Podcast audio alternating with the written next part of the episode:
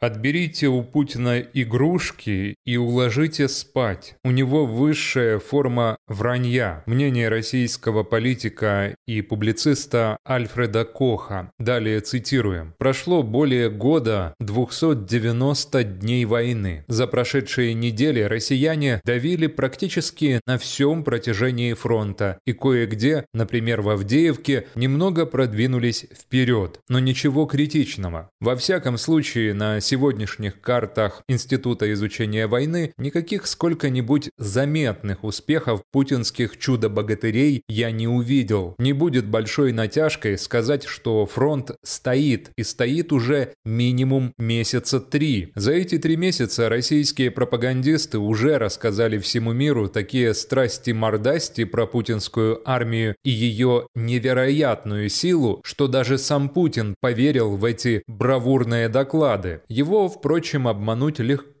Он и сам обманываться рад. Накануне на коллегии Министерства обороны Путин опять выдавал корки. Но они были настолько старые и засохшие, что никто даже бровью не повел. Настолько все привыкли к его, с позволения сказать, аргументации в кавычках. Тезисов, собственно, немного. И Путин их повторяет из раза в раз, даже не заботясь о том, чтобы как-то свой арсенал доводов разнообразить. Одни и те же слова, одни и те же утверждения, одна и та же поза обманутой добродетели. Первый тезис состоит в том, что в 1991 году НАТО обещало Горбачеву не расширяться на восток, а потом кинуло и расширилось. Второй тезис поновее, но и он уже скоро на второй десяток лет пойдет. Он состоит в том, что США вынудили его начать войну против Украины, будто бы у него не было другого выбора. По поводу натовского обещания не расширяться на восток было столько всего всего сказано, что даже уже совестно повторять, что в реальности такого обязательства никто из тех, кто имел на это право, на себя не брал. Более того, когда Горбачева прямо спросили, было такое обязательство или нет, он ответил, что нет, такого не было. Более того, его никто от НАТО и не требовал, потому что единственный момент, когда СССР мог повлиять на этот вопрос, был когда в 1990 1990 году решался вопрос об объединении Германии. И тогда, да, министр иностранных дел Германии Геншер и госсекретарь США Бейкер в рамках дискуссии чисто гипотетически говорили о возможном обязательстве НАТО не расширяться на восток. Но в окончательные документы это обязательство не вошло, а больше и повода об этом говорить не было. Я думаю, что если покопаться пару минут в интернете, то можно найти найти даже видеоролик с Горбачевским интервью на эту тему, где он говорит, что такого обязательства не было. А если покопаться еще три минуты, то можно найти и видеоролик, где уже сам Путин прямо и четко говорит, что да, такого обязательства никто на себя не брал, что по его указанию перерыли все архивы и нигде не нашли никаких упоминаний о такого рода юридически значимых обязательствах. Я и сам недавно, когда писал очередную главу своего «Живого Ельцина», внимательно изучил стенограмму переговоров Ельцина с Клинтоном в марте 1997 года. Там они конкретно говорят об расширении НАТО на восток, и Ельцин просит друга Билла просто подождать с приемом стран Балтии в НАТО и не принимать их в первой партии вместе с Польшей, Чехией и Венгрией. Нигде, ни разу ни Ельцин, ни Примаков, ни кто-то из их помощников не ссылаются на обязательства НАТО не расширяться на восток, которое, как сейчас заявляет Путин, было дано аж в 1991 году. Согласитесь, если бы такое обязательство было, то Ельцин непременно бы на него ссылался. Но он ни разу о нем не упомянул. И в 2004 году, уже при Путине, когда Эстония, Латвия и Литва во второй волне вместе с Румынией, Болгарией Болгарией и другими восточноевропейскими странами были приняты в НАТО, ни Путин, ни Лавров, ни кто-нибудь еще ни разу не упомянули о том, что есть обязательство НАТО не расширяться на восток. И вот прошло почти 20 лет, и Путин вдруг начинает из раза в раз всем рассказывать, что Россию обманули. Мало сказать, что это неправда. Тут мы имеем дело с особым типом вранья. Это путинское вранье, то есть высшая форма вранья, известная человечеству. Это такая ложь, произнося которую человек прекрасно понимает, что он врет. Более того, он отдает себе отчет в том, что его слушатели знают, что он врет. И он знает, что многие из них помнят его собственные слова, что такого обязательства нет, но он все равно врет. Поперек фактов, своих собственных слов, вопреки логике, вопреки здравому смыслу и не заботясь о собственной репутации. Он даже не пытается объяснить, почему раньше он говорил иначе. Просто берет, говорит ровно противоположное тому, что говорил до этого. И все должны сделать вид, что так он говорил всегда, и немедленно забыть все, что они слышали до этого. Потому что какого-то неизменного прошлого нет – оно всякий раз меняется в угоду злобе дня. То же самое он проделал и с 2014 годом. Он утверждает, что это именно США устроили госпереворот в Украине. Я уже писал о том, что не могу себе представить, как можно за тысячи километров от Киева зимой вывести миллион людей на Майдан и держать их там два с лишним месяца, а потом еще бросить под пули. Это ж сколько им нужно заплатить денег для этого. Путин не опускается до объяснений. Он просто говорит это, ничуть не заботясь о том, чтобы быть хоть минимально убедительным. Он уверен, его слушатели все схавают и в нужном месте поаплодируют любимому вождю. И все будет чинно и солидно. И никто даже не подумает, что стоящий на трибуне человек врет. Раз Путин сказал, то так оно и есть. И не с этой минуты, а так всегда и было. И все они с самого начала так думали. И никакого другого объяснения никогда и не существовало. Он знает, что такой флешмоб невозможно организовать за деньги и против воли людей, и все его слушатели это знают. Если бы это было возможно, то Путин первый делал бы такие флешмобы в свою поддержку, но он прекрасно знает, как трудно вывести на улицу даже 50 тысяч людей хотя бы на пару часов, без того, чтобы люди сами хотели это сделать. Но он все равно врет, и все знают, что он врет. И он знает, что все знают, что он врет. И ему нисколечко не стыдно, и он самозабвенно врет, и потихоньку уже и сам начинает верить в то, что это правда. И что НАТО обещало не расширяться, и что Госдеп за печеньки может вывести миллионы людей на улицы и свергать президентов за тысячи километров от Вашингтона, и что в Крыму и Донбассе предполагалась резня, и что эту резню тоже хотели организовать американцы и прочее, прочее, прочее.